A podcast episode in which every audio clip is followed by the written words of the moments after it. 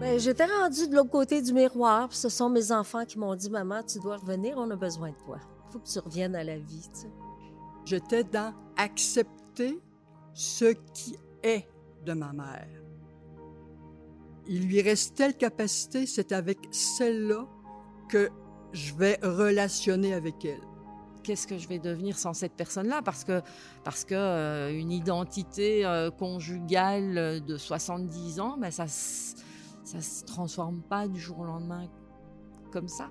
T'es jamais prêt au drame de la vie, mais quand ça arrive, tu deals avec. Fait on a dealé avec comme les humains dealent avec leurs problèmes lorsqu'ils arrivent. Bonjour, ici Marine Orsini et bienvenue à Des histoires qui résonnent, le balado des proches aidants, votre balado, je l'espère. Aujourd'hui, nous allons parler de la post-aidance, l'après de notre rôle de proche aidant, l'étape qui suit, hein, plusieurs mois, voire plusieurs années. On a accompagné un proche dans la maladie, pris soin de quelqu'un jusqu'à la fin de sa vie, aussi parfois souvent. Et après, est-ce normal d'éprouver du soulagement? Est-ce normal d'avoir le sentiment d'un grand vide? Comment on redessine sa vie après autant de dévouement, autant de, de dons de soi? À quelles ressources peut-on faire appel pour mieux traverser cette période-là? Comment faire face à l'inconnu? Nous en discutons avec nos invités. Bienvenue à tous.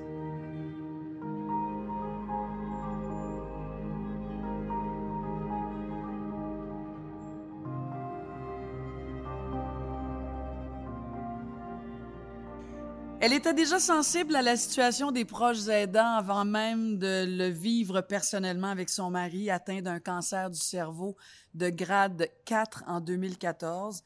Elle a accompagné son mari Jean-Guy pendant sept mois. Il est décédé le 27 mars 2015 à l'âge de 62 ans. Elle a été députée, elle est aujourd'hui ministre responsable des aînés et des proches aidants, mais elle est avant tout une femme, une euh, épouse, une maman, une grand-maman. Moi, je l'ai connue à l'âge de 10 ans, si ma mémoire est bonne, euh, parce qu'à l'époque, elle était animatrice. C'est mon amie Marguerite Blais. Bonjour. Bonjour Marina, tu me fais remonter. Tu, Oui, tu hein? parlais de Jean-Guy, là. Et Qu'est-ce qui remonte? les émotions, l'amour. Comment aimer une personne qui est en perte d'autonomie, où son corps se dégrade, puis tu l'aimes plus que tu l'as jamais aimé? C'est ça l'amour. Ouais, hein. C'est dépasser, je dirais, l'enveloppe qui est le corps. C'est ça le vrai. C'est aimer l'âme, l'être, le cœur. Mais dirais-tu, Et Jean-Guy, c'était tout ça. Mais est-ce que tu dirais que c'est à travers la maladie que tu as plus connu l'être, l'âme, le cœur? Ou... Vous avez quand même été 40 ans, là, 35 ans, euh, Ouais. 5 ans ensemble, 35 ans mariés, 40 ans au total. Ouais. Ben, je dirais que dans la maladie, t'approfondis peut-être quelque chose d'assez exceptionnel. En particulier quand tu es une personne proche aidante. Proche, hein? Rapprochement. Hmm. Il y a comme ce rapprochement-là, surtout si, puis toi, tu as été proche aidante de ta maman, mais dans un laps de temps très court, comme celui de Jean-Guy, avec un cancer qui fait que tu perds de ton autonomie, mois. les changements se font à une vitesse affolante. Tu sais, la personne qui tombe par terre, la personne qui ne peut plus se tenir seule dans la douche, la personne qui te dit dans une maison de soins palliatifs vers la fin, tu sais, Marguerite, c'est pas ça la dignité quand plusieurs personnes viennent pour s'en occuper, Ouais, pour pour s'occuper de son hygiène quand il peut plus aller à la toilette seul. Puis il me dit, Marguerite, c'est pas ça la dignité. Parce que on n'est pas habitué d'avoir plusieurs personnes qui viennent prendre soin de nous, Ben de toucher notre corps. Je me souviens à la maison des soins palliatifs, ça, je pense, que je l'ai jamais dit. À la fin, il voulait pas que personne lui donne le bain, tu sais. On, on l'amenait dans un bain. Écoute, il avait jamais voulu prendre de bain de sa vie. Hmm. On l'amenait dans un bain, puis on mettait de la musique. Il était directeur musical dans des stations de radio. La musique, il en voulait plus de musique. Ah Mais là, ouais. il a dit, mettez-moi de la musique grégorienne. Il était certain, convaincu que les gens trouveraient pas de musique grégorienne. Un jour, c'est moi qui lui donne le bain, la musique grégorienne. Il riait beaucoup. Hmm. Mais c'est, c'est- on a eu une complicité jusqu'à la fin. Il est mort dans mes bras, j'étais dans son lit, j'avais la ridelle dans le dos. Et ça a été un moment absolument merveilleux. Puis je suis passée, moi aussi, de l'autre côté du miroir avec lui. Je voulais plus revenir à la vie. C'est Ah, ça qui est incroyable. Quand tu perds une personne qui devient, qui est presque à l'intérieur de toi, Ouais. même si on dit que les couples devraient, devraient être, euh, tu sais, chacun indépendant, mais dans la maladie, des fois, tu deviens un. Alors, Mais j'étais surtout rendue après 40 ans de vie commune, là. euh, ben, j'étais rendue de l'autre côté du miroir, puis ce sont mes enfants qui m'ont dit Maman, tu dois revenir, on a besoin de toi. faut que tu reviennes à la vie. Tu sais. eh, mon Dieu, oui. Fait que je suis revenue enfants. graduellement à, à la Ouais. vie.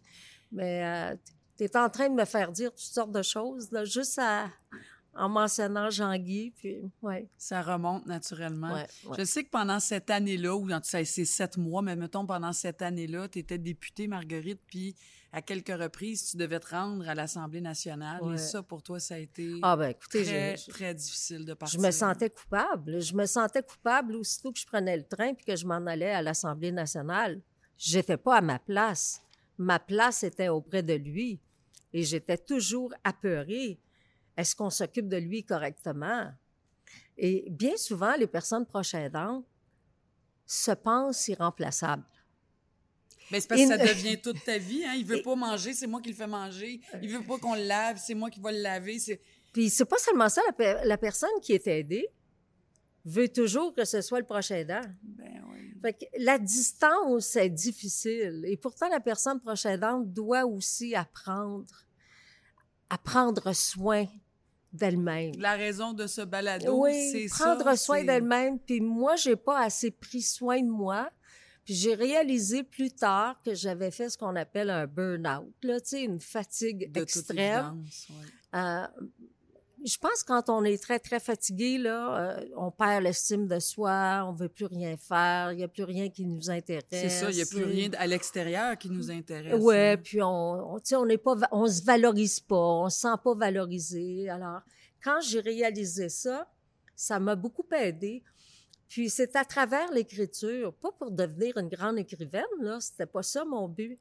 Mais l'écriture, pour moi, ça a été comme... Un euh, exutoire extraordinaire. un exutoire. Il y en a qui font de la peinture, il y en a qui font des, des, des rencontres avec des proches aidants, il y en a d'autres qui font des sessions de deuil, mais moi, j'ai écrit. Ça a été mois- très bon. Oui, mais on va en parler parce que tu as écrit deux livres. Sept mois, c'est quand même rapide. Est-ce que tu as quand même eu par moment le sentiment que ça a été sept ans? Tu sais, l'intensité de ça, le... le- Tu sais, quand, te- quand tu sais, quand le médecin te dit qu'il y a très peu de temps, c'est comme la course contre la montre. Et la personne qui est malade veut pas croire que la fin va arriver, tu sais. Nous, on avait dit entre quatre et six mois. Entre quatre et six mois. Puis là, c'est comme la bataille, la bataille contre la mort. C'est pas vrai que ça va nous arriver. Et, une autre image qui me revient, qui est une forte image, c'est quand on était à l'hôpital Notre-Dame, dans le, dans le cinquième sous-sol, où il y avait les traitements de radiothérapie, on avait l'impression, puis là, il y avait évidemment les personnes qui suivaient les traitements, mais il y avait beaucoup de proches aidants aussi. les familles. On se regardait tous avec un, un immense respect. Les classes sociales n'existaient Ben plus. L'argent n'existait plus, mais c'était comme une loterie. Qui va gagner La raison, loterie, mère. la loterie de la vie? C'était comme la vrai. loterie de la vie, puis tu voyais les jaquettes qui virevoltaient après les traitements de radiothérapie, puis Jean-Guy avait un masque dans le visage qu'on lui avait fait, là, partout. Alors, c'était comme, on est dans un film de science-fiction. Mais c'était pas de la science-fiction, c'était de la réalité. À puissance 1000. Ah oui. Ça, c'est une forte image. Et un respect qu'il y avait des technologues qui étaient là. Et je me souviens un jour, c'était l'Halloween, puis les technologues avaient tous des costumes pour essayer de mettre un peu de bonheur dans le cœur des ouais. gens qui allaient probablement mourir du cancer, tu sais. Ouais. Qu'est-ce que j'aime bien poser cette question-là? Parce que je trouve que c'est tout à fait, c'est tellement à propos. Sais, à, à travers toute cette immense, l'ultime intimité, c'est d'accompagner quelqu'un dans la maladie jusqu'à jusqu'à la fin de sa vie. Je pense que moi, en tout cas, dans ma vie, j'ai jamais vécu plus grande intimité que ça, ce que moi j'ai vécu avec ma mère. Qu'est-ce que tu as appris de Jean-Guy, Marguerite, à travers ça que tu ne connaissais pas? Qu'il avait toujours voulu me protéger. Ça, je le savais, mais je l'ai su encore plus. Qu'il avait toujours voulu me protéger. Même s'il souffrait, il ne voulait pas me le dire parce qu'il voulait pas me faire de mal. Puis, Jean-Guy a dit une chose que plein de personnes disent. Ses derniers mots ont été Pourquoi moi? Pourquoi moi? Pourquoi ça m'arrive à moi? Mais c'est pas le premier à dire ça. Non. Il y a plein de gens qui partent et qui disent Pourquoi moi? Pourquoi ça m'arrive? Tu sais? Euh, c'est ça. Toi, tu t'es déjà dit ça? Pourquoi lui? Pourquoi nous? Je, je pense que j'ai pas été capable de me le dire. Tu sais, je- on est un peu dépassé par les événements. Puis même comme toi qui accompagne ta mère atteinte, d'une maladie qui est progressive, tu sais, c'est toujours quand le moment ultime de la non-reconnaissance, de, est-ce qu'elle va continuer de me reconnaître? Comment ça va évoluer, sa maladie? Euh, c'est toujours cette crainte-là, là. Ouais. C'est c'est une, c'est une grande crainte, ça, par rapport à... C'est pour ça que c'est tellement important, les services aux personnes proches aidantes. C'est pas seulement les services. Les services, c'est une chose, mais c'est de mettre au cœur des plans d'intervention des médecins, la personne proche aidante. Parce que ça la personne proche aidante forme une diade avec les personnes qui sont aidées. Et on n'a plus le droit de dire la personne proche aidante, dorénavant, est à côté. Tu sais, t'es à l'hôpital, puis c'est tout le milieu hospitalo-centrique. Puis ils font les, les, les signes vitaux à tous les jours, puis ils te donnent la médication. Puis à un moment donné, il faut que tu sortes de l'hôpital rapido Ouais. presto. Puis toi, la personne proche aidante, tu te retrouves à la maison. Il n'y en a plus de signes vitaux.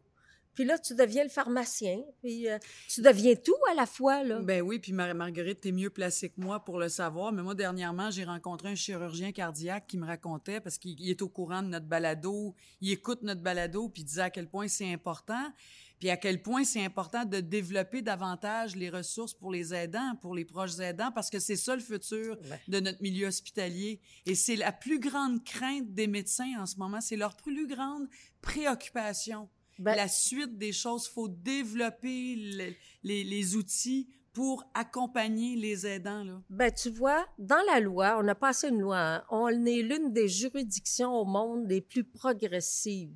Dans notre loi, Ben, il y a la 6, hein, Fonds de soutien aux proches aidants, es derrière ça, et aussi la loi 56. ouais, Ça, La loi. Ouais. cette loi-là, il y a une obligation de faire un plan d'accompagnement pour la personne proche aidante. Ça veut donc dire que ce plan d'accompagnement-là est à l'image du plan d'intervention pour la personne aidée. Et dorénavant, à cause de cette loi-là, on ne pourra plus jamais faire fi de la personne proche aidante. Et à tous les cinq ans, il y a un rapport qui sera déposé, c'est dans la loi, et ce rapport va devoir tenir compte de la santé et du bien-être de la personne proche aidante.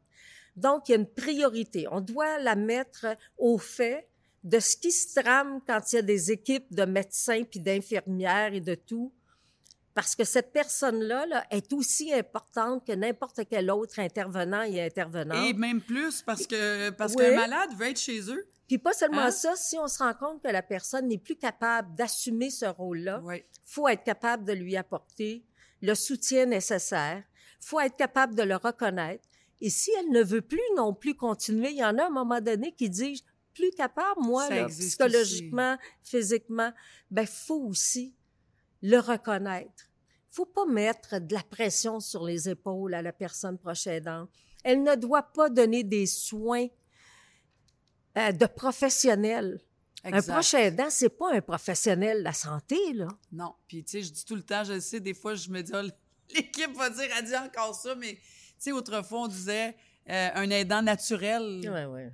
C'est pas naturel, Ben, on n'a pas les on n'a pas le- les connaissances. Écoute, c'est trop drôle, Marina, ce que tu me dis, parce que au début, quand je suis arrivée au, au, au Conseil de la famille et de l'enfance en 2003, comme et le premier avis que j'ai déposé, ça s'appelle Vieillissement et santé fragile, un choc pour les familles. Puis à la fin, on, il y avait une conclusion comme quoi les aidants naturels, hein, les aidants Oui. naturels, devaient pas, il y avait une frontière entre les soins professionnels puis les aidants naturels.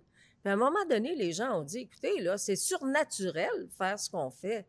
C'est pas naturel, c'est surnaturel. Surnaturel. Puis là, on a commencé à les appeler les proches aidants. Là, dans, le- dans le projet de loi, on dit les personnes proches aidantes. Mais quand j'ai utilisé le terme aidance pour la première fois, les linguistes voulaient pas que j'utilise ce terme-là parce qu'il n'était pas dans le dictionnaire.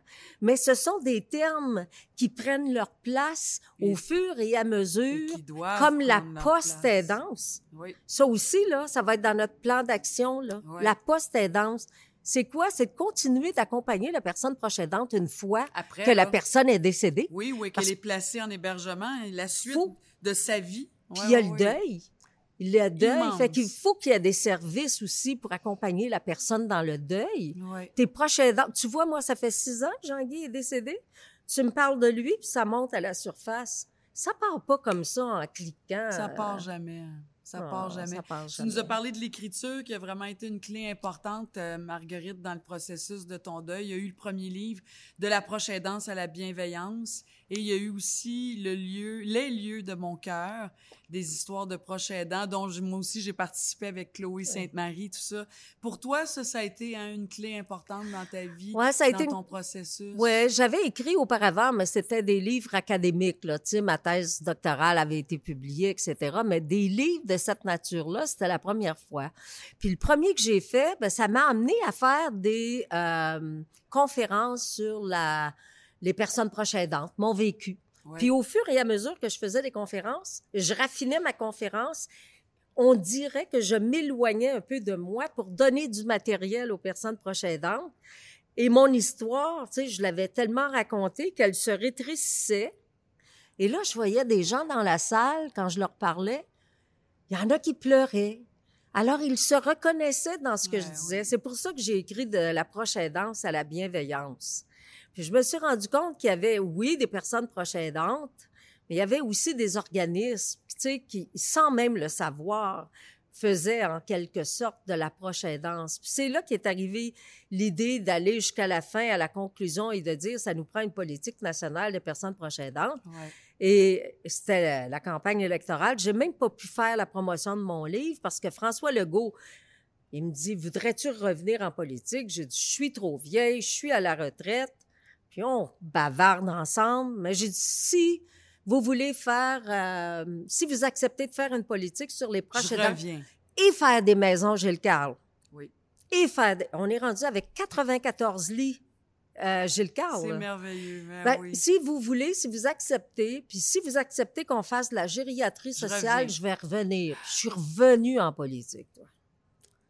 Quel beau geste. Ben, Je Ben, sais écoute. aussi, puis je veux le souligner parce que tu es, tu sais, je disais que tu es derrière la loi 6, qui est un fonds de soutien aux proches aidants. Tu es derrière la loi 56, qui donc, c'est une loi qui est passée. Il faut prendre soin. Euh, Monsieur Legault a embarqué là-dedans avec toi. Donc, ce plan d'accompagnement-là. Mais tu es aussi derrière la création de l'appui, cet organisme avec Ouais. lequel on fait ce balado-là, grâce donc à l'appui.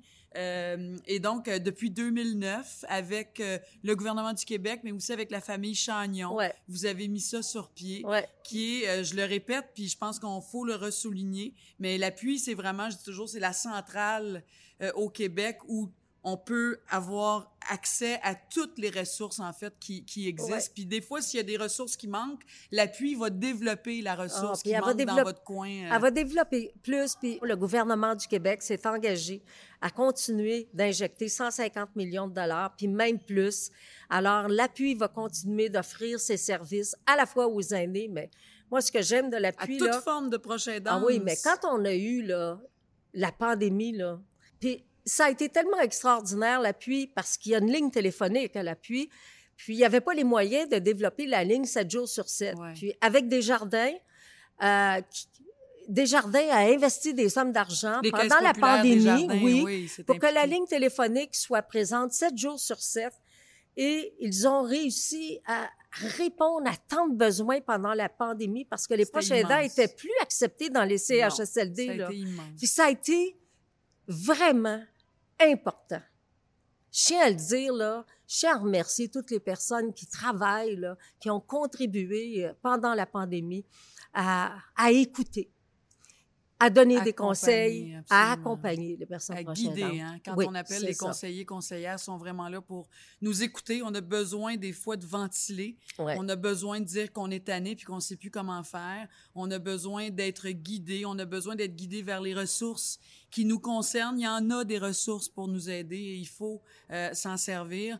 Madame la ministre, merci Oh, de Madame la votre visite. Madame, la si grande comédienne et Ben non, animatrice. ma Madame, mon amie Marina Ben oui, Orsini, ma chère que je- Marguerite, Écoute, merci.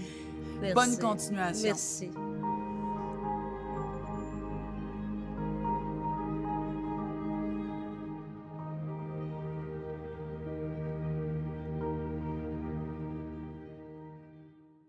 Elle est née en Beauce, elle vit à Sherbrooke, sa profession technicienne en sciences, en fait vulgarisatrice des sciences pour les jeunes, pour les enfants. Elle a aujourd'hui 69 ans.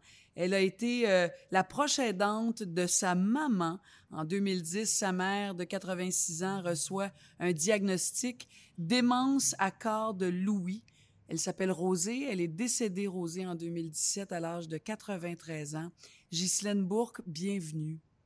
Ben bonjour Marina. Vous êtes arrivé avec un beau collage de photos de votre maman et vous, et de votre maman et votre petite fille qui avait deux ans et demi à l'époque? Tout à sur fait. les photos.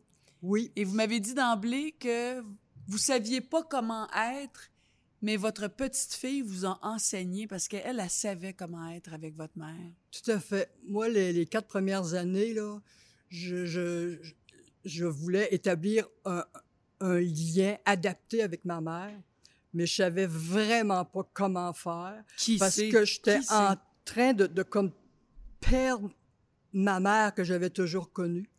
Mais quand j'amenais ma petite fille de deux ans et demi avec moi, euh, ma petite Lauriane, euh, elle était très, très bien avec ma mère, puis ma mère était aussi très bien avec elle. Il y avait une connexion qui se faisait entre les deux. Qu'est-ce que vous pouviez voir? Qu'est-ce que vous sentiez? Est-ce que ça se passait dans le silence?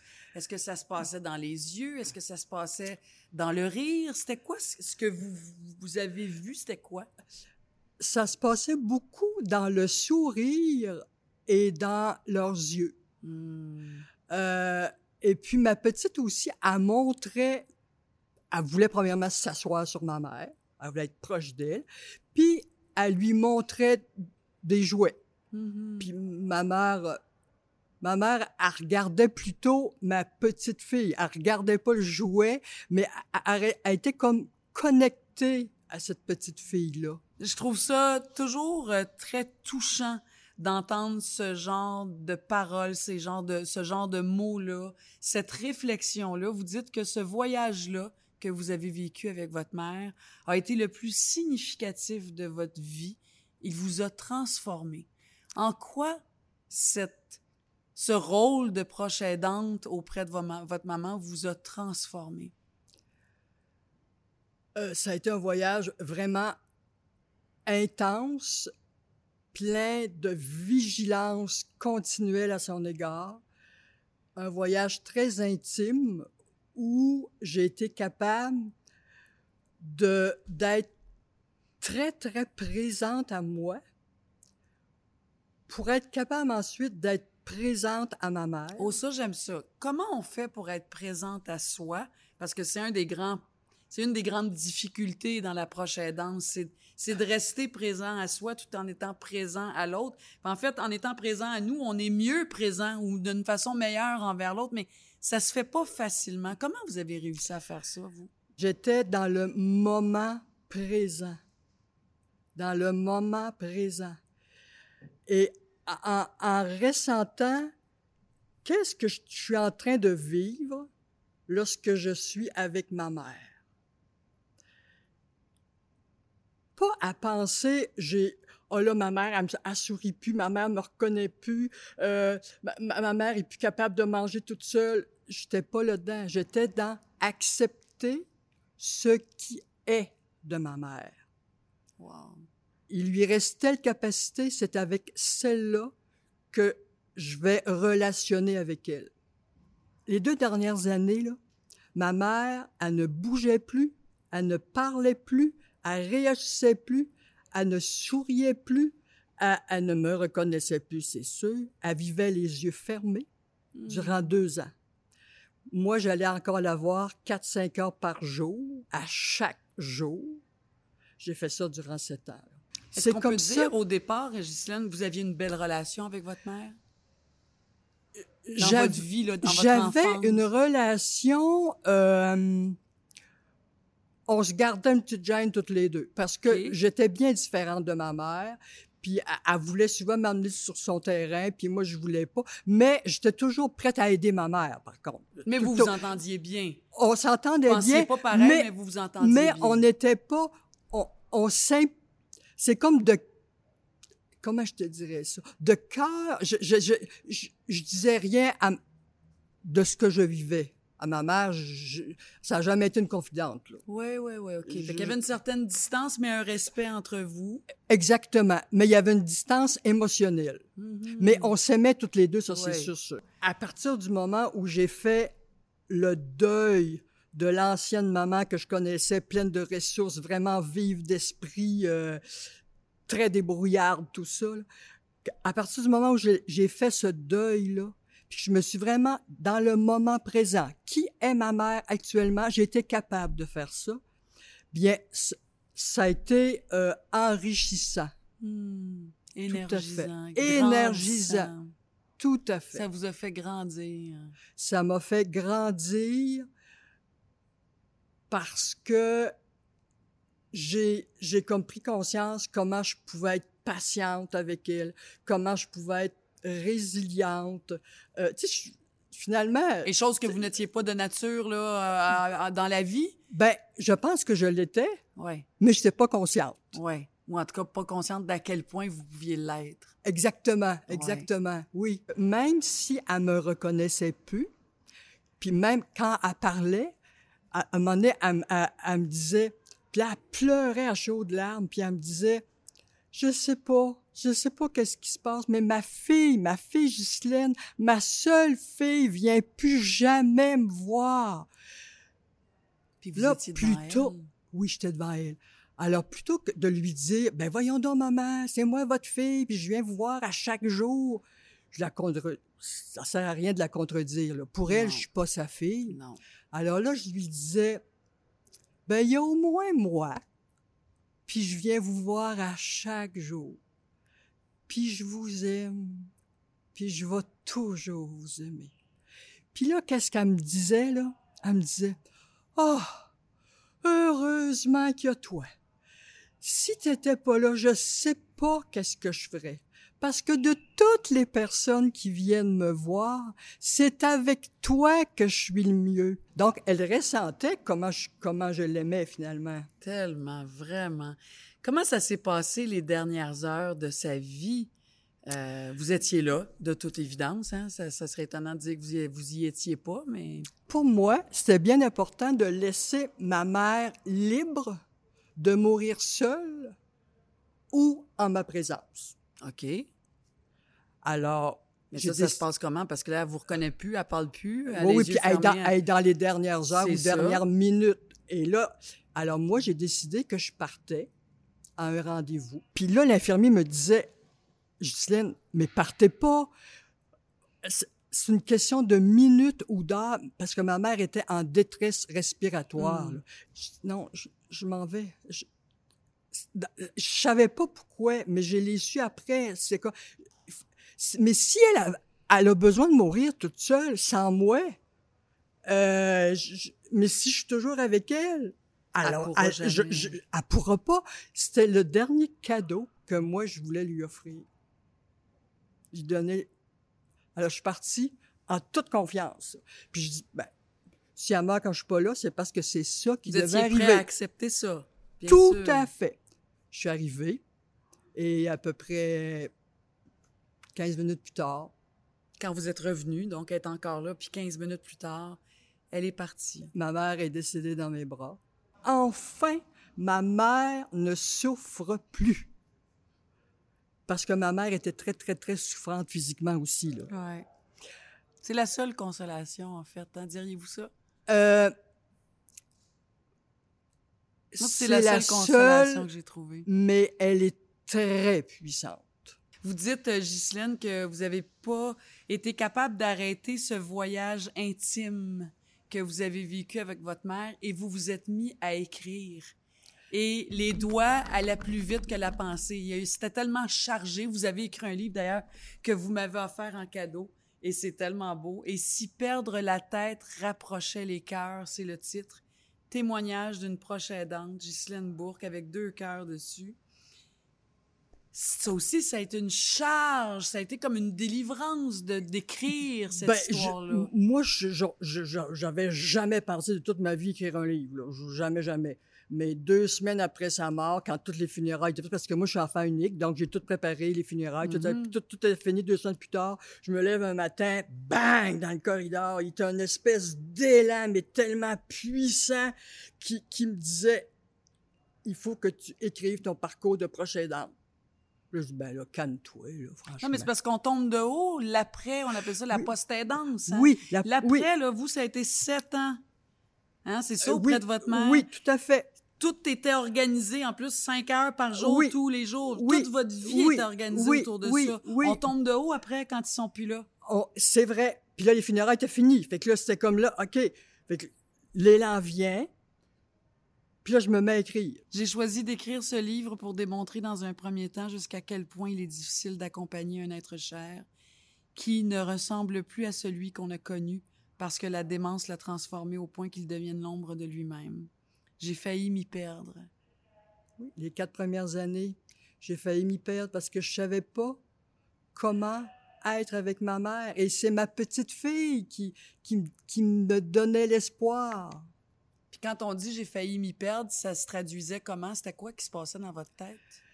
Dans ma tête, c'était, mais je me sens tellement impuissante, je me sens tellement désemparée, tellement démunie, mais qu'est-ce que je vais faire pour garder un lien avec elle? Puis là, je cherchais, je cherchais. Moi, j'ai cherché durant quatre ans, là. J'ai remué ciel et terre, là.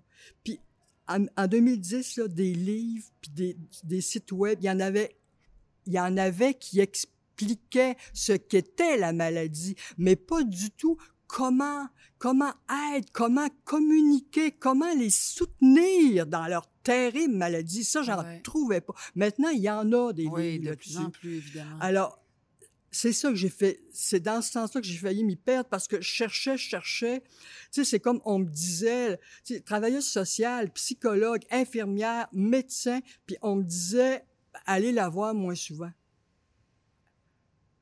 Ouais, c'est ça. Tout de même, Ghislaine, ce qui est extraordinaire, vous dites qu'aujourd'hui, vous goûtez à la meilleure version de vous-même. Vous êtes plus vivante qu'à l'âge de 45 ans.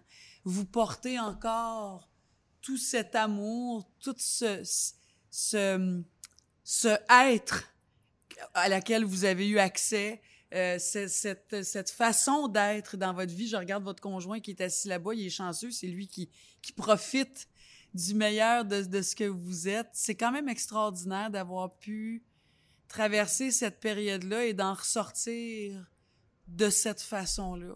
J'ai toujours eu la capacité de voir le verre à moitié plein plutôt qu'à moitié vide. Puis je pense que c'est ça qui a fait que c'est comme ça aussi que j'ai vécu ma proche aidance.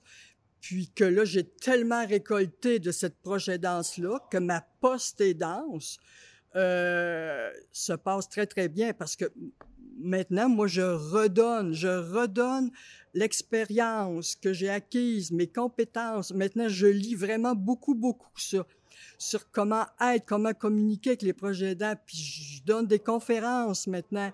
Alors, je- donne aux suivants. Et donc d'enseigner, d'enseigner euh, aux gens de se rapprocher du cœur, en fait. tout à ça, fait. hein, que vous faites. Oui, oui, oui.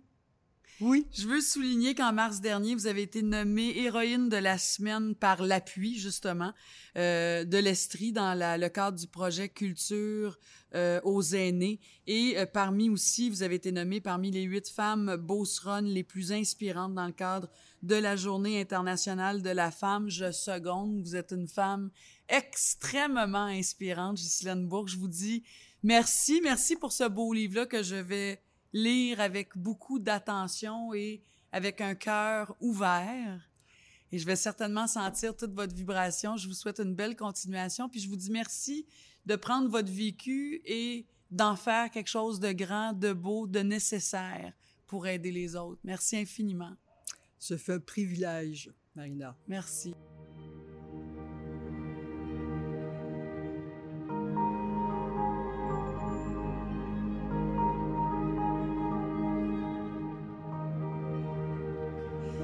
Pour parler de post-aidance, nous accueillons à l'instant une professeure associée en sociologie à l'Université de Montréal et chercheur d'établissement au Centre de recherche et d'expertise en gérontologie sociale, Isabelle Van Pevenage. Bonjour. Bonjour.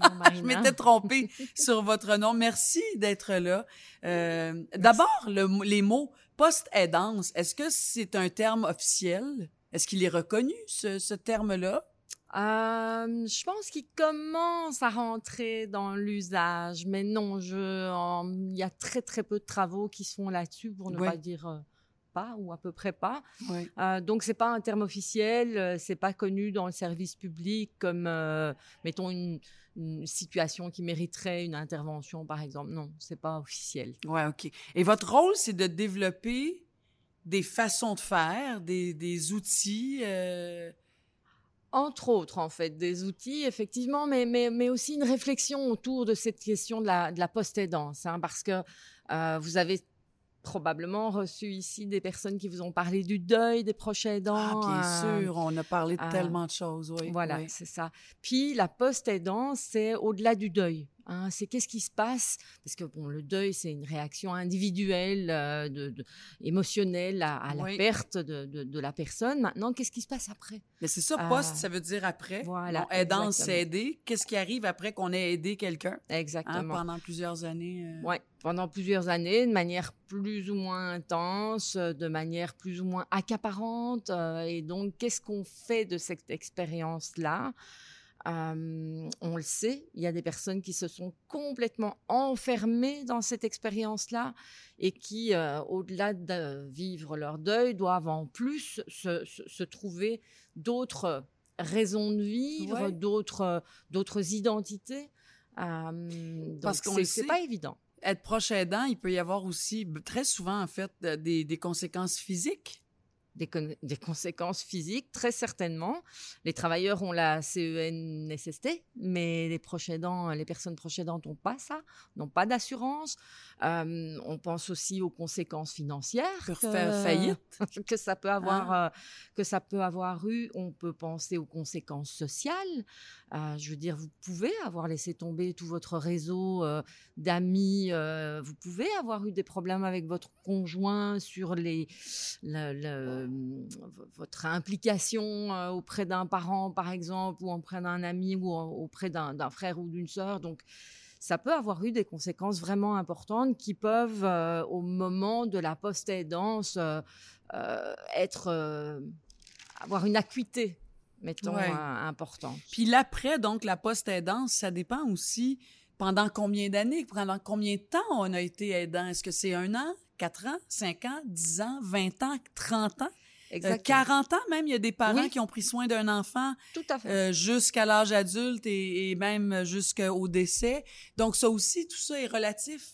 Notre implication, notre présence comme aidant, exact. ça va dépendre aussi de Ça comment va on va vivre l'après. Ben, en fait, là, vous parlez des trajectoires euh, de la prochaine danse. Puis effectivement, dépendamment de la, la trajectoire qu'on va avoir eue, dépendamment de la relation que vous avez avec la personne aidée. Euh, dépendamment, euh, mettons, euh, j'ai fait une recherche vraiment très très intéressante et très touchante sur des conjoints conjointes âgés qui s'occupent de leur partenaire. euh, j'ai rencontré des femmes et des hommes qui étaient avec la personne depuis 60, 70 ans euh, et qui voyaient cette personne-là disparaître progressivement, euh, ou en tout cas dont la mémoire disparaissait euh, Ouais. progressivement, et qui disaient mais qu'est-ce que je vais faire quand il va être parti? Donc c'était pas l'idée, c'était pas d'être fatigué de l'aidance. L'idée c'était la, la Qu'est-ce que je vais devenir? qu'est-ce que je vais devenir? Qu'est-ce que je vais devenir sans cette personne-là? Parce que, parce que euh, une identité euh, conjugale de 70 ans, ben ça ça se transforme pas du jour au lendemain comme ça. Donc effectivement, dépendamment des trajectoires, dépendamment aussi de vos ressources. hein. Ça, c'est vraiment important euh, Ouais. à souligner. Je pensais ici, parce que je sais que vous avez reçu tout à l'heure euh, François, François Morancy, puis vous avez aussi reçu euh, Chloé Sainte-Marie. Ce sont deux personnes qui ont pu aller chercher dans leurs ressources professionnelles des manières finalement de, de, de, de, de transformer leur, leur expérience en quelque chose de positif après, euh, que ce soit artistique euh, ou que ce soit dans le don de soi euh, pour Chloé Sainte-Marie. Et je trouve que c'est vraiment intéressant, mais le fait est que tout le monde n'a pas les mêmes moyens pour aller puiser. Ben, tout le monde n'a pas la même vie, pas la même réalité, pas les mêmes ressources pour aller puiser ce que vous alliez dire pour nous aider par la suite. Ouais. Euh, Tout de même, euh, Isabelle, la post-aidance, c'est aussi un moment pour faire un bilan de notre vie, de comment on l'a vécu, euh, parce que ça peut aussi, et on le souhaite, ça peut être une expérience très positive aussi, Oui. être proche aidant. Tout à fait. Ça nous fait grandir, ça nous, ça nous change, ça nous marque à tout jamais. Difficile, mais marquant et ça va nous changer, ça peut nous changer pour le meilleur. Donc, c'est quand même aussi une période pour faire un bilan. Oui, tout à fait. Puis effectivement, vous avez tout à fait raison. Hein. C'est, c'est, il y a une, une gratification hein, qui peut qui peut émerger de de, de ce rôle-là qu'on a. Euh, il y a un plaisir, euh, c'est indéniable à côté de toutes les conséquences négatives. Ouais. Donc, comme vous le dites, ça peut être un- une occasion d'un bilan, ça peut être une occasion d'une réorientation de carrière, pourquoi pas.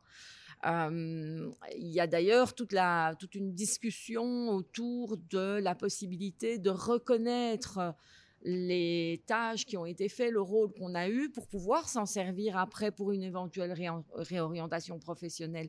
Donc, comment est-ce qu'on fait pour reconnaître aux personnes proches aidantes les acquis qu'elles ont, euh, qu'elles ont eu euh, pendant cette période-là? Parce qu'on peut continuer à vouloir aider aussi. Exact.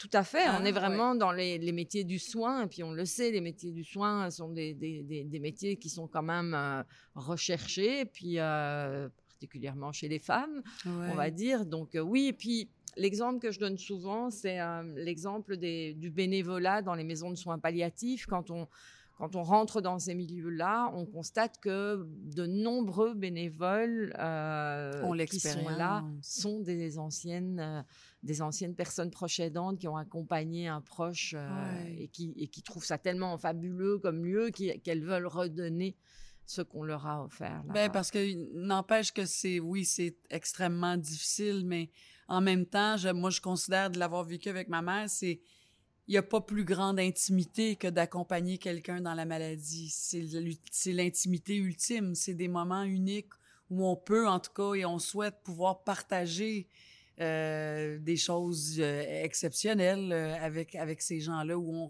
on se remémore nos vies.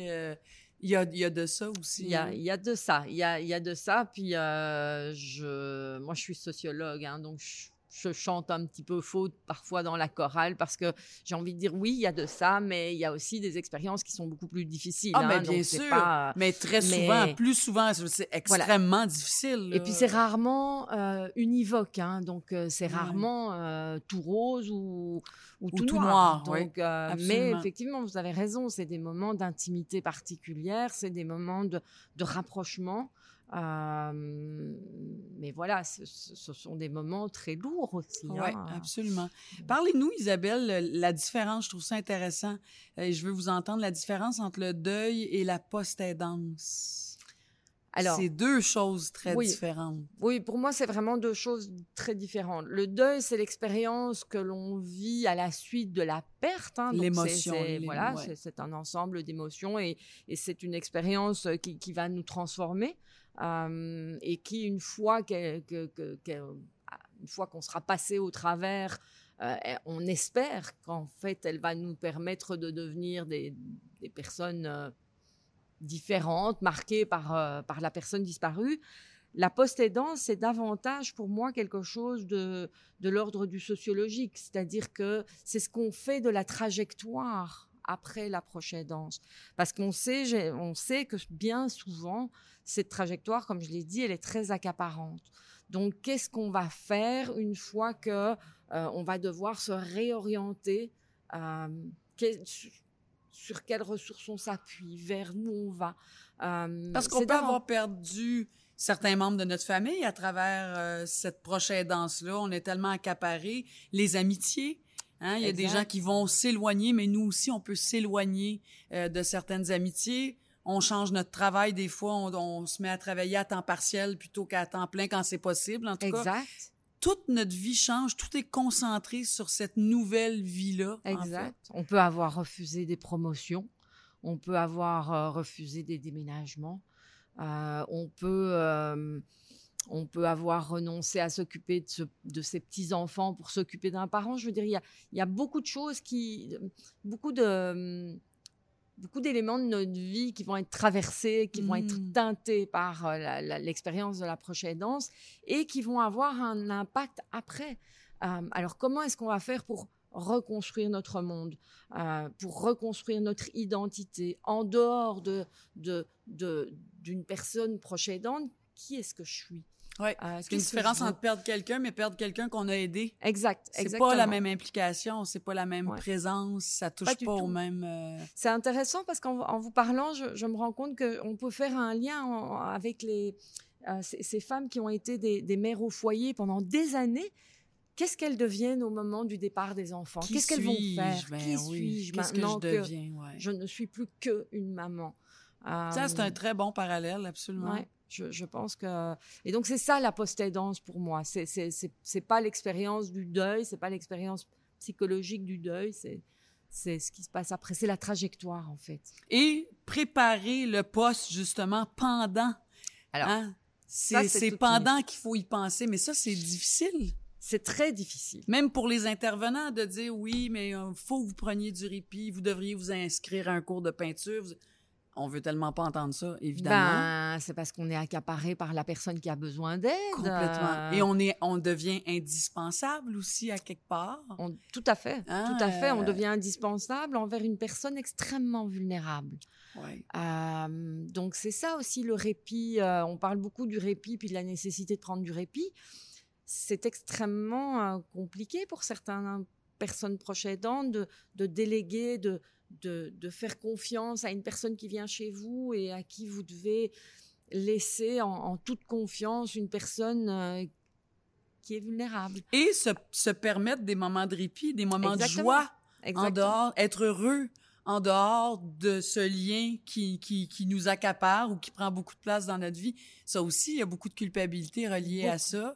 beaucoup de culpabilité et beaucoup de hum, beaucoup de travail intellectuel et, et- et émotionnel à faire hein, parce que je discutais il y a, pas plus tard qu'une semaine avec justement une, une- une dame âgée de 83 ans je crois son, son, son partenaire est maintenant décédé, mais elle me disait, je l'ai, euh, j'ai pris, euh, il m'est arrivé de prendre un, un répit, euh, comment on appelle ça, Euh, un répit temporaire. Donc, elle a été le mettre dans une institution pour 15 jours. Mhm. Et elle dit, la première semaine, ça s'est vraiment bien passé.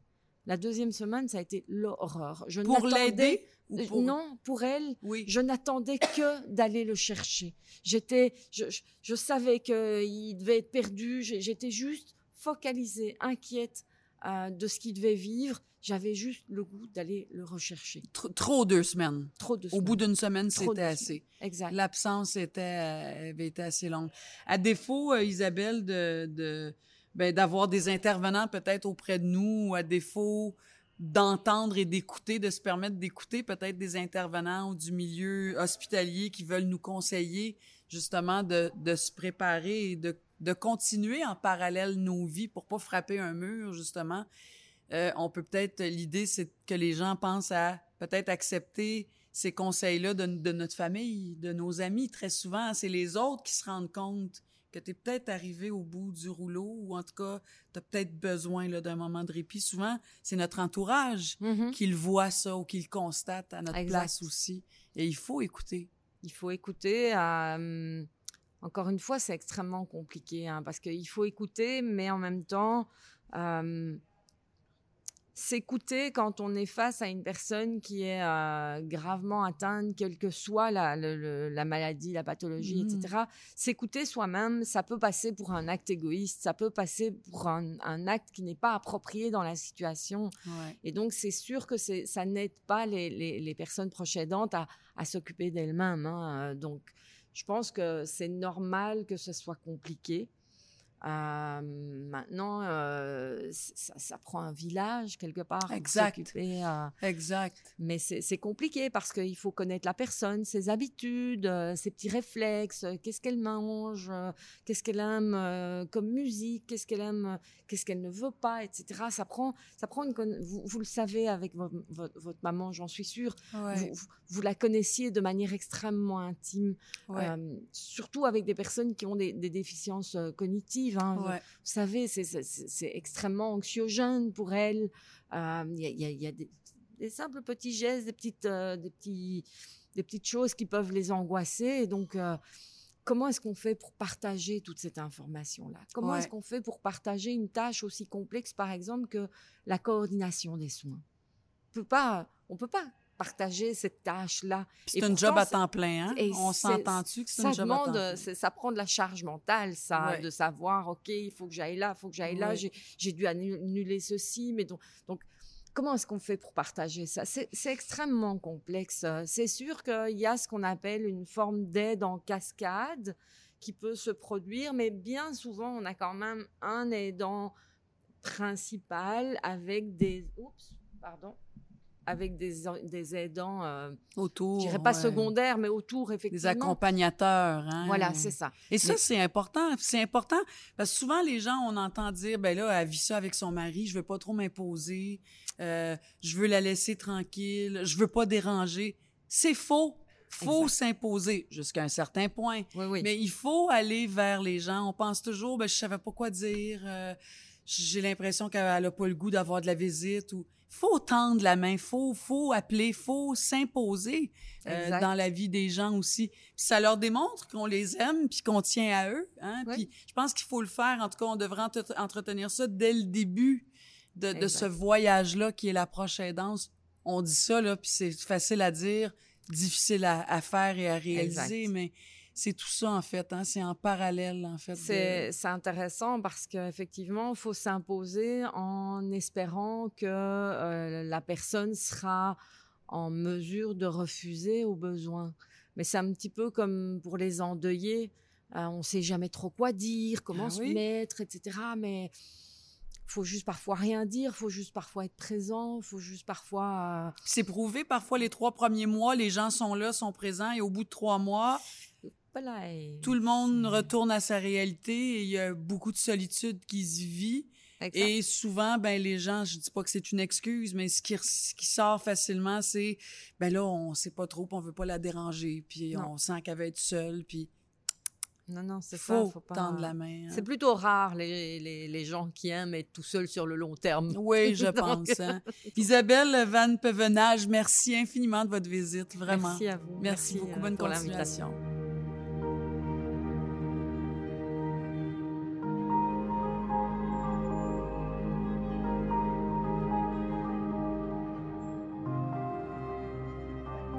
Fait rire depuis le début des années 80, que ce soit sur scène, à la radio, à la télé, avec son humour unique. En 2017, il publie un livre savoureux, vraiment, où il partage des chapitres de sa vie, des segments, chapitres et segments avec ses parents, qui s'intitule Discussion avec mes parents, qui connaît vraiment un très beau et grand succès. J'ai adoré ce livre-là. Il le sait, je lui ai déjà dit. Ça en est suivi la série télé sur les ondes de Radio-Canada en, de- en 2018. Et ils en sont, vous en êtes à la quatrième saison, série que j'adore. François Morancy, bonjour. Bonjour Marina. Comment ça va? Ça va très bien, merci. Toi-même? Oui, oui, t'es en plein Oui. tournage, là. On est en tournage. On a peut-être, euh, en date d'aujourd'hui, 15 jours sur 40 de fait. Ça va super bien. Euh, toujours en format COVID, évidemment, mais on a eu l'habitude de l'an passé. Fait que là, on sait euh, comment dealer avec des masques et des deux mètres de distance. Exact. On est devenu pro pas mal. On a appris à se revirer de bord assez vite. On est bon là-dedans, hein, quand même. On- quand tu n'as pas le choix, d'habitude, tu trouves une façon que ça fonctionne. Puis les, les tec- les équipes techniques ont été euh, des. Jedi, là, mais vraiment, tout le monde, c'est. La première journée de tournage avec le COVID l'an passé, tout le monde se regardait en se disant Mon Dieu, on va se être capable. Comment est-ce que. C'est Exactement. comme une espèce de tango, mais la musique qui joue, c'est du disco. Là, tu, tu- Ah, comme. Totalement. T'es off-beat. Oui. Puis là, à un moment donné, le lendemain, tu fais Ben, c'est ça le deal. Là. Fait que, let's go. tu sais. Puis on est chanceux parce qu'on travaille, on continue à faire notre télé. Puis Exact. ça, c'est un, c'est un beau privilège. Exact. Est-ce que tes parents ont vu, ont lu le livre? Oui, Ils bien, ont- ils sont décédés, mais ils ont eu, ils ont eu notion et connaissance de tout ça. Ils ont lu le livre qu'ils ont beaucoup apprécié. C'est-à-dire que moi, mes parents, faire une histoire courte, ils ont été euh, mentalement et physiquement toutes là jusqu'à l'âge de 87, 87 et demi, mettons. Et après, c'est amorcé une chute assez brutale, physique et mentale, mais le livre est sorti un peu avant ça, ce qui fait qu'ils ont pu profiter du livre, euh, de- du succès du livre, de s'en faire parler euh, sans arrêt au restaurant, peu importe où. Puis, euh, mais la série télé, non. La série télé, lorsqu'elle est arrivée en ondes, mes parents étaient déjà plus assez Hmm. fonctionnels pour comprendre. Un de mes frères, il a dit, il a montré l'émission à mon père, puis il me voyait à TV. Fait qu'il a dit, c'est François. Il a dit, oui, je le reconnais. Puis mon père était habitué de me voir à la télé, mais, mais il comprenait pas que c'était notre vie romancée, Ouais. exagérée, mais il comprenait pas le, le- le deuxième niveau que c'était les Morancy avec euh, Vincent Bilodeau qui le joue lui. Ça, c'était comme, là, il, catch- non, ça. ils ont, ils ont pas pu profiter euh, du succès du show télé. C'est peut-être, je te dirais, c'est le nuage noir de la série dans le sens où ce projet-là est un, un immense ciel bleu de bonheur, de succès, de tout ce que tu voudras artistiquement et humain. C'est comme, c'est un projet vraiment porteur pour moi. Mais le, le- le- le nuage, c'est que mes parents, ont, les deux qui auraient dû en profiter le plus et le plus euh, en, en jouir et en rire, c'est c'est les deux qui finalement l'ont pas pu le faire. Ah, en tout cas, je- ça connaît tellement un beau succès. Si vous irez voir ça, c'est en rattrapage sur tout.tv, c'est évident. Et là, ça recommence à l'automne, à la À l'automne, la saison 4, euh, mi-septembre, ouais. Toi, tu es un gars qui a grandi à Québec, quatre enfants dans votre famille, Jean-Paul et Raymond, donc tes parents, euh, sont tous les deux décédés, un en 2019 et l'autre en 2021. Ta maman, en fait, Oui. ça fait pas très Ouais. longtemps. Mes condoléances. C'est gentil, merci. Mes condoléances. Ton papa est décédé le 2 février 2019 à l'âge de 90 ans et ta maman le 5 janvier dernier 2021 à l'âge de 92 ans. Ton papa, Alzheimer et pris du cœur Oui. aussi. Et euh, ta maman, elle, ça a été la démence provoquée par le diabète. Par le diabète. Ma, ma mère, le, le diabète, là, je suis rendu ceinture noire en, en- en diabète. J'en Oui. connais des affaires. C'est- que ton cerveau, pour fonctionner, a besoin d'oxygène et de sucre. Ouais. S'il y a une lacune d'un des deux, il y a des conséquences. Comme un enfant qui, à la naissance, manque d'air, manque d'oxygène, il y a des conséquences. Il y a des retards d'apprentissage ou le Ouais. psychomoteur va être plus difficile. Dans le cas de ma mère, elle a eu des chutes de glycémie tellement euh, euh, abruptes Brutal, ouais. qu'elle a perdu, bref, des, des fonctions et des cellules du cerveau qui ne se régénéraient plus.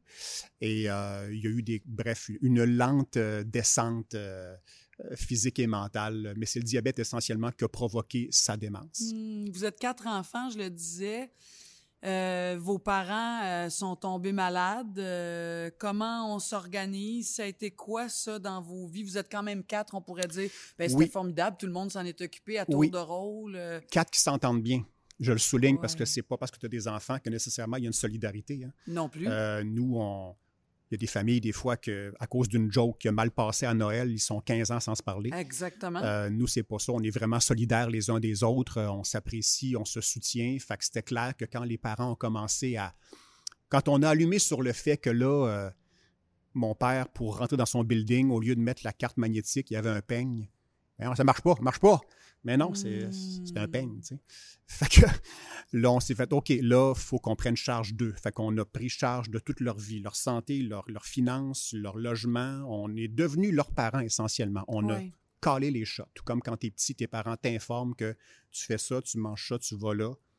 Tu argumentes un peu, mais en bout de ligne, la décision Ça, est prise. Comment vous l'avez vécu, François? Parce que chacun le vit différemment, mais ça a-tu été comme une, un choc, une crise là, entre vous, dans le sens où, oh mon Dieu, attends une minute, on n'est pas prêt à ça, ou euh, on le sait que ça va arriver, mais on n'est jamais prêt. On à n'est jamais euh. prêt, mais tu, tu deals avec, je veux dire, les gens à l'écoute présentement, si c'est pas ça qu'ils ont vécu, Tu n'es jamais prêt à ce que ton enfant tombe malade. Tu n'es jamais prêt à ce que ta conjointe ait un grave accident puis devienne paraplégique. Tu n'es jamais Ouais. prêt au drame de la vie. Mais quand ça arrive, tu deals avec. Fait on a dealé avec comme les humains dealent avec leurs problèmes lorsqu'ils arrivent. Euh, nous, on est quatre enfants qui, sont, qui ont des caractères très différents, donc des forces très différentes. Fait qu'on s'est dispatché, si tu veux, les responsabilités en fonction de nos forces. Euh, J'ai un de mes frères qui est actuaire, il a ramassé tout ce qui est finance, toute la gestion de l'argent, puis de courir, que- qu'est-ce que, que mon père avait, puis tout ça, parce qu'on ne nous avait jamais confié combien d'argent mon père a. Je sais-tu, moi? On le sait Bon. pas. Euh, après ça, ben, mon frère, j'ai un de mes frères qui habite Québec, lui est devenu comme l'aidant naturel, d'où la- de par la proximité Oui. euh, entre lui et mes parents. Donc, quand il y avait une crise à gérer rapidement, ben, c'est lui qui y allait, mon frère et Jean, qui a été extraordinaire, qui s'est vraiment donné, euh, qui a hébergé mon père à un moment donné, parce que pendant une période de temps, tes parents, quand ils sont dans cet état-là, personne n'en veut. Le temps d'installer, le temps de trouver, le temps de prendre les ben bonnes là, décisions. ils peuvent pas être autonomes. OK. Ils peuvent pas être en résidence privée parce que c'est des résidences pour gens autonomes. Fait que là, tu es place là, mais tu payes le gros prix. Mais aussitôt qu'il fait quelque chose, comme mon, mon père faisait de l'errance, c'est-à-dire Oui. qu'il s'est trompé de porte à un moment donné. Fait que là, ils ont dit, on fait, il fait de l'errance. Mais c'est juste, on va juste coller sa photo sur sa porte. Là, il va se reconnaître. Non, non, non, il fait de l'errance. Ça, c'est un autre dossier. Euh, donc là, il y a comme un moment où il faut qu'ils entrent dans le système. Il faut qu'ils Mhm. soient évalués par les travailleurs sociaux pour savoir à quel degré ils sont, pour Et ça savoir. peut être long, là. Ça peut être long, pas parce qu'ils ont besoin que ça rentre là. là. Euh, c'est ce qui m'inquiète d'ailleurs de voir toute la, la- la gang de baby boomers qui va arriver. Puis là, c'était déjà étroit pour des gens de la génération de mes parents. Absolument. Ça passera plus dans le C'est la tunnel. là. grande inquiétude de- du Ben, milieu médical en ce moment. Et avec raison, parce que ça passera pas. Fait que là, il y a un bout de temps, là, tu fais quoi là, avec tes parents? Là? Il y a 6, 7, 8 mois, là. Ils ne fitent pas nulle part. Tu vas pas les parker au Ikea, là. Je veux dire, euh, qu'est-ce que tu fais? Fait les que là, sont bonnes, mais pas tant que ça. Ouais, c'est ça. C'est retrouvez-vous puis soyez Ouais. confortables. Mais Fait que c'est un de tes frères, donc, qui c'est un de mes frères qui a, qui a géré, que mon père, parce que ma mère était hospitalisée, elle, a eu des problèmes de santé, s'était brisé la hanche, elle a fait. Donc, il y a une année là, durant laquelle mes parents ont fait un appartement, une résidence privée, six hôpitaux, puis un CHSLD. Fait que là, Ouf. arrivent des ménages, changent d'adresse, les dossiers médicaux, les ci, les ça. Et moi, à ce moment-là, je, je- gestion. je créais ma série télé. J'avais un autre show de variété aussi à Radio-Canada, ouvrez les guillemets, où tu es venu d'ailleurs. Oui. Fait que là, moi, j'avais deux shows de télé que j'étais en train de créer avec ce que ça amène. Fait que j'avais les allers-retours à Québec dans Tempête de neige. Honnêtement, je ne sais pas trop à ta question comment tu fais. Tu ne sais pas comment Non, tu fais. c'est vrai que tu le sais pas. Tu deals avec, tu- après, deux, trois ans après, tu fais, hey boy, c'est, c'est- ce 18 mois-là, là. T'es en eh, instinct de survie, en fait. Ouais. Puis ouais. tu t'en rends pas compte. Puis Oui. c'est l'après qui est dangereux parce que. Et de là, l'idée d'être proche aidant, de faire attention, de s'aider, de se faire accompagner, de Oui. prendre des moments de répit Oui. parce que tu t'en rends pas compte. Là. Tu t'en rends pas compte. Nous, si j'avais été enfant unique, je ne sais pas comment j'aurais fait, honnêtement. Je ne sais pas comment j'aurais fait pour me débrouiller à travers tout ça. J'aurais réussi quelque part, mais je ne sais pas comment j'aurais fait. Ouais. Mais quand on regarde la relation que tu as eue avec tes parents, on est chanceux parce qu'on a un peu, on est témoin à travers cette série-là, discussion avec mes parents.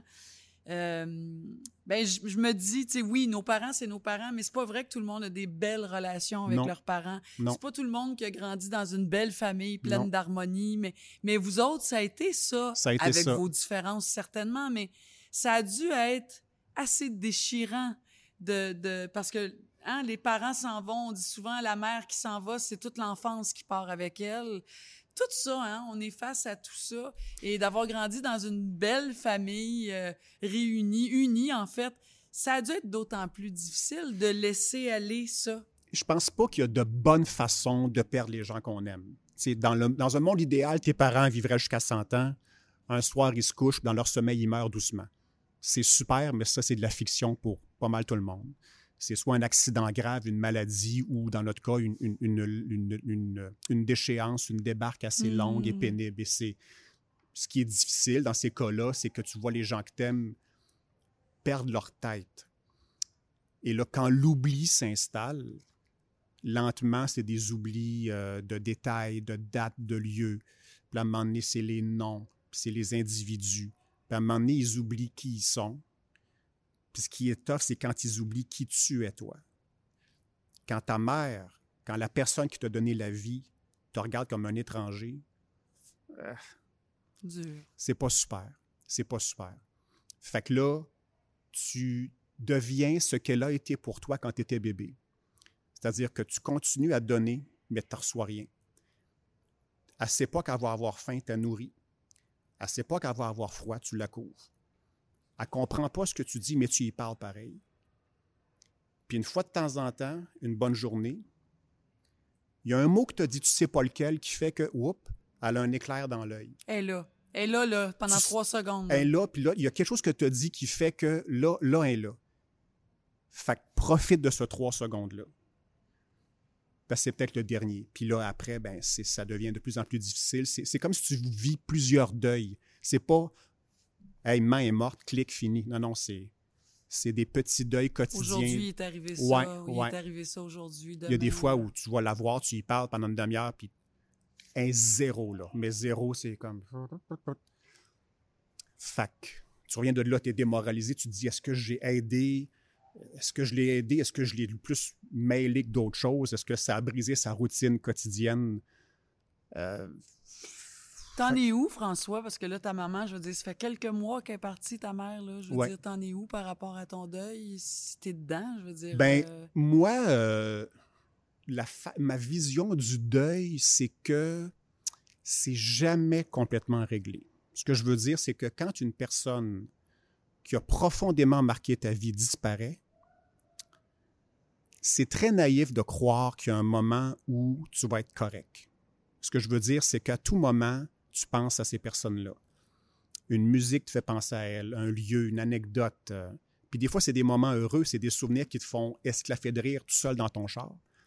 Des fois, c'est des moments difficiles qui fait que là, tu pleures. mais ça mais- laisse un trou dans notre cœur. Ben, c'est parce que c'est ça le prix à payer pour avoir rencontré des gens marquants. Hmm. T'aimes-tu mieux passer ta vie à surfer sans rencontrer personne d'important ou de marquant ou tu rencontres plein de monde extraordinaire, mais quand ils s'en vont, ah fuck. J'aime mieux ça. J'aime mieux ça, honnêtement. C'est pas mon choix, mais si c'était mon choix, j'aime mieux ça. C'est la même chose pour une peine d'amour, tu sais. Un parti, ah, c'est réglé. Ah, Non, pas quelqu'un de significatif. ça se peut que tu y penses encore une fois de ben, temps en temps, tu sais. hein, Fait que, sûr. Et je- par rapport à ton deuil, François, as-tu senti que tu avais besoin d'aller chercher de l'aide? Est-ce que tu as consulté? Est-ce que tu as pu. euh, Mm. Je sais pas, des fois, c'est par un ami ou une amie hein, qu'on peut avoir de l'appui. ma, ma thérapie à moi, c'était ma série télé. Ouais. Parce que ma série a permis à moi et mes frères et ma sœur, ils me l'ont dit, de garder, de nous accrocher à l'essentiel de ce qu'on voulait se rappeler des parents. Tellement. C'est-à-dire les années où ils étaient comme les personnages de la série, allumés, drôles, actifs. Fait qu'on a comme Il la rend même. on a, oui, on a comme décidé que ce dernier 18 mois-là, deux ans de, de il a été là, on a dealé avec quand c'était le temps, mais c'est pas ça qu'on reconnaît. C'est pas ça dont, on se rappelle, pardon. Euh, puis la série a permis, les gens me demandent souvent, les gens pensent que quand tu fais ma job d'écrire des jokes, que le deuil vient te mettre un, que c'est un handicap euh, pour ta job. tu sais. Puis je, me fais pas de porte-parole de tous les humoristes, mais moi, dans ma vie, ma job m'a énormément aidé à passer à travers des deuils. De, parce que la job que je fais, tu peux pas la faire en ayant un nuage noir au-dessus de la tête. Il Ouais. faut que tu sois créatif, il faut que tu sois dans Oui, le... mais il faut avoir la force de une chasser le nuage. Oui. Oui, j'imagine que tout le monde Tu es a... en tournée, là. T'en as fait de la tournée dans Oui. ta vie, François. euh, Mais tous les gens que je connais qui font de la scène, même les acteurs, c'est pareil, on développe une capacité à compartimenter. C'est-à-dire que moi, je me rappelle d'une très mauvaise nouvelle que j'avais eue, puis j'avais un show le soir que ça ne me tentait pas de faire, zéro open bar. Fait que là, la salle est pleine. Là, tu fais, OK, j'ai ce problème-là, mais c'est pas le temps. Toi, je vais te mettre là, là. Là, je vais aller faire ça, puis je dealerai avec toi tantôt. Puis quand tu fais ton show, puis après, tu ressors, ton problème, il n'est pas réglé, le problème. Mais tu dis, OK, j'ai fait un show live pendant deux heures, puis j'étais capable. Ben, D'oublier ça ou de ça- mettre ça de côté. ça ne pas être si pire que ça. Moi, je crois vraiment à la théorie du tu tombes en bicycle, ça fait mal. Réembarque sur le bicycle. Vite. Attends pas. Plus tu attends, pire ça va être. Puis la job qu'on fait fait en sorte que tu n'as pas le choix de réembarquer. Puis oui, je suis d'accord que c'est pas tout le monde qui a ma, ma résilience, ma détermination. Je me fais souvent dire, mais je, je prêche ça. Je prêche le, pas affronte dans le sens de lance un défi à la vie, mais Faire face à la situation. ouais, ouais. Faire Si face à la je- musique. Faire oui, face à- oui. aux vraies affaires, en Je fait. suis hein. fait comme ça. J'imagine, mon père euh, était comme ça lui aussi. Euh, C'était un, un monsieur fier, euh, tu sais, qui, qui, qui, qui était très protecteur euh, de sa famille, de sa femme. Il aimait sa femme, c'est Mais l'enfer c'est ça il l'aimait. Toi, tu as vraiment grandi dans une famille. Ton père était amoureux. Tes Ah. parents étaient très amoureux. Très. Oh oui, c'était c'est- mon père aussi là, sais, quand je dirais même sur la fin de sa vie quand il commençait à être confus, les seuls moments où il était bien, c'est quand il voyait ma mère. Là, là, tu vois, là, là, là, il, il redevenait un petit gars de 18 ans là, qui voit sa blonde sur le coin de la rue parce qu'il s'en va chercher. Là, c'était touchant de les voir. Tu te sentais presque de trop dans la pièce. Ah, c'est Euh, beau, hein? Fait que ça, ça l'a aidé. Puis Dieu merci qu'il est mort avant ma mère. Si ça avait été l'inverse, Mm. il aurait été mais malheureux. là. je ne sais pas comment lui aurait survécu à ça. Qu'est-ce que tes parents t'ont légué de plus merveilleux, de plus important, de plus extraordinaire, François Morancy?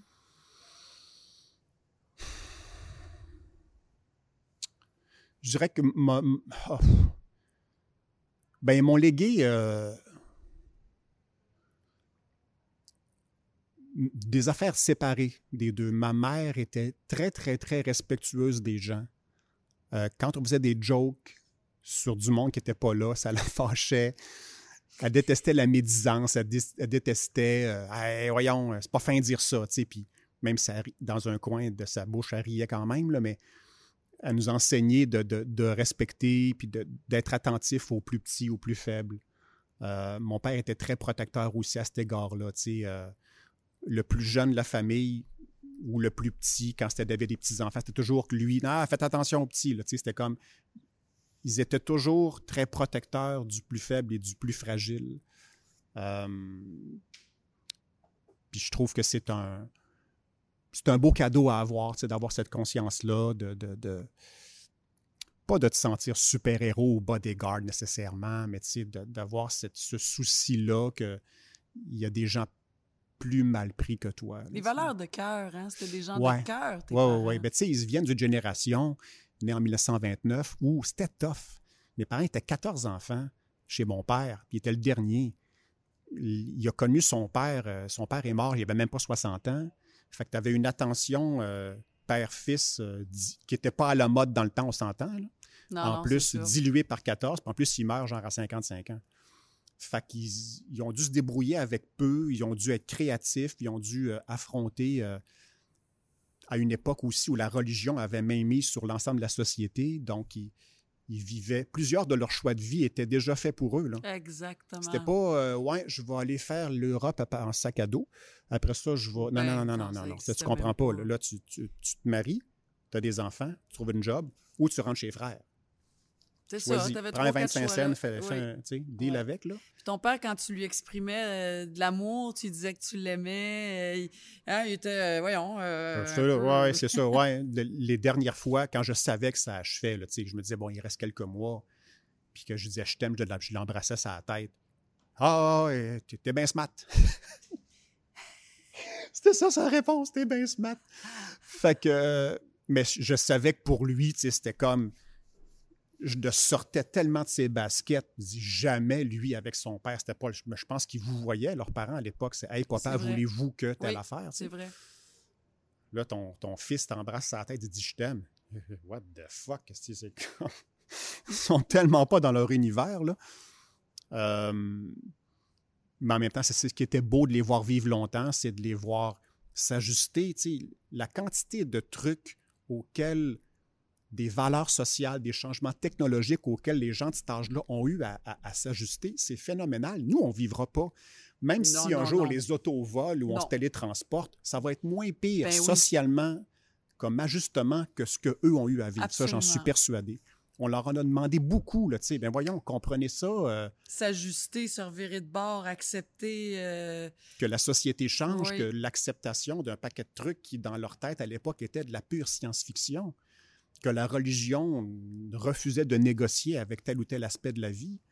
Euh, fait que moi, j'ai un énorme, énorme- beaucoup de respect pour les gens de cette génération-là qui ont justement construit énormément, puis qui n'ont pas tant que ça pensé à eux. la génération moi, moi, c'était pas eux autres. Là. Non, non, non. C'était toujours dans le don de soi. Ouais, euh, C'était le puis- nous, hein. Eh boy, oui. C'était Ouais. l'unité familiale. Puis après ça, ben, quand ça, ça allait bien, ben, allons-y avec le quartier, puis la ville, puis la province, puis le pays, puis tout ça. Puis Qu'est-ce que tu as appris de toi, François, à travers cette période-là de ta vie, la maladie de tes parents, euh, le, le s'en aller vers la fin de la vie et, et le décès, puis ce qui s'ensuit? Qu'est-ce que tu as appris de toi? Ben, j'ai appris que les, les, les épreuves, c'est pas toi qui les choisis. Euh, elles arrivent euh, quand ça leur adonne.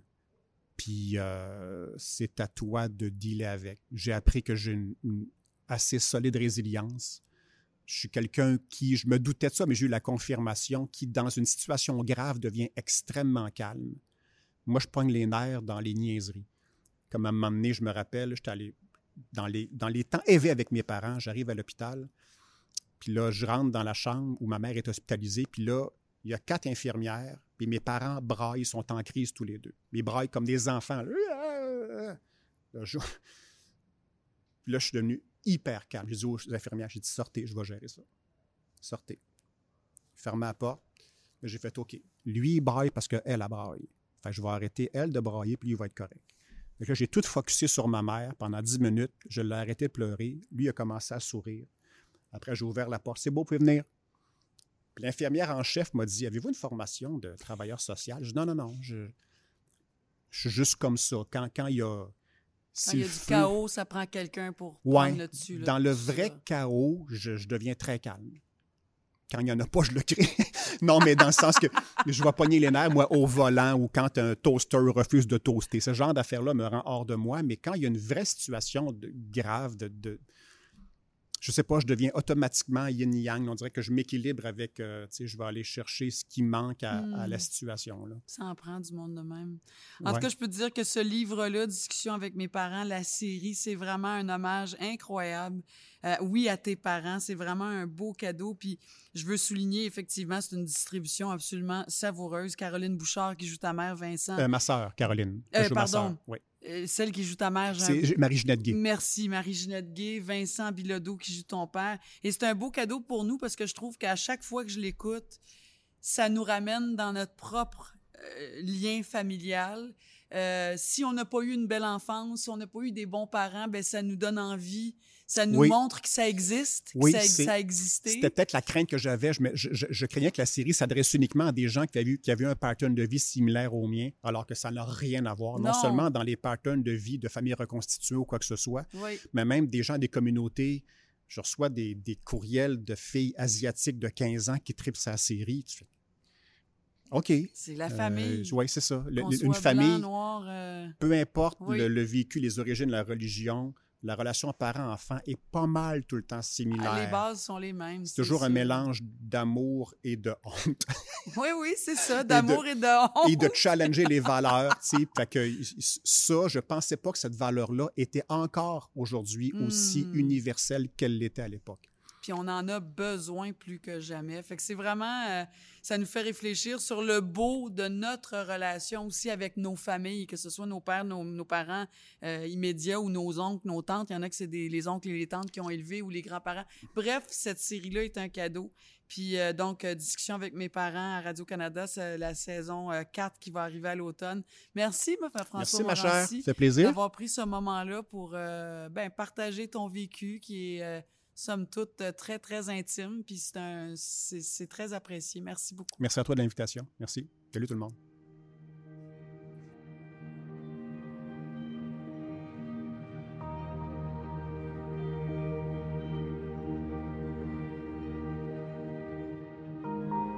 J'espère que vous avez apprécié nos discussions sur la post-aidance aujourd'hui. J'aimerais remercier mes invités pour leur grande générosité, leur disponibilité. Des témoignages, je pense, qui nous rassurent, ça nous inspire, ça nous console même. Entendre le vécu de quelqu'un qu'on ne connaît pas, mais qui, par sa réalité, rejoint la nôtre, je pense que ça fait du bien, sincèrement. Si vous avez envie à votre tour de témoigner, euh, donc témoigner de votre expérience de proche aidant, ben nous, ça nous intéresse. Écrivez-nous au appuibalado.ca. Si vous avez besoin de soutien, d'écoute, d'accompagnement, on a ça pour vous aussi. Appelez les conseillers et les conseillères au 1-855-852-7784 partout au Québec ou écrivez-nous par courriel info-aidant à commercial l'appui.org. Merci d'avoir été là. Ici Marie Norsini. À très bientôt, j'espère.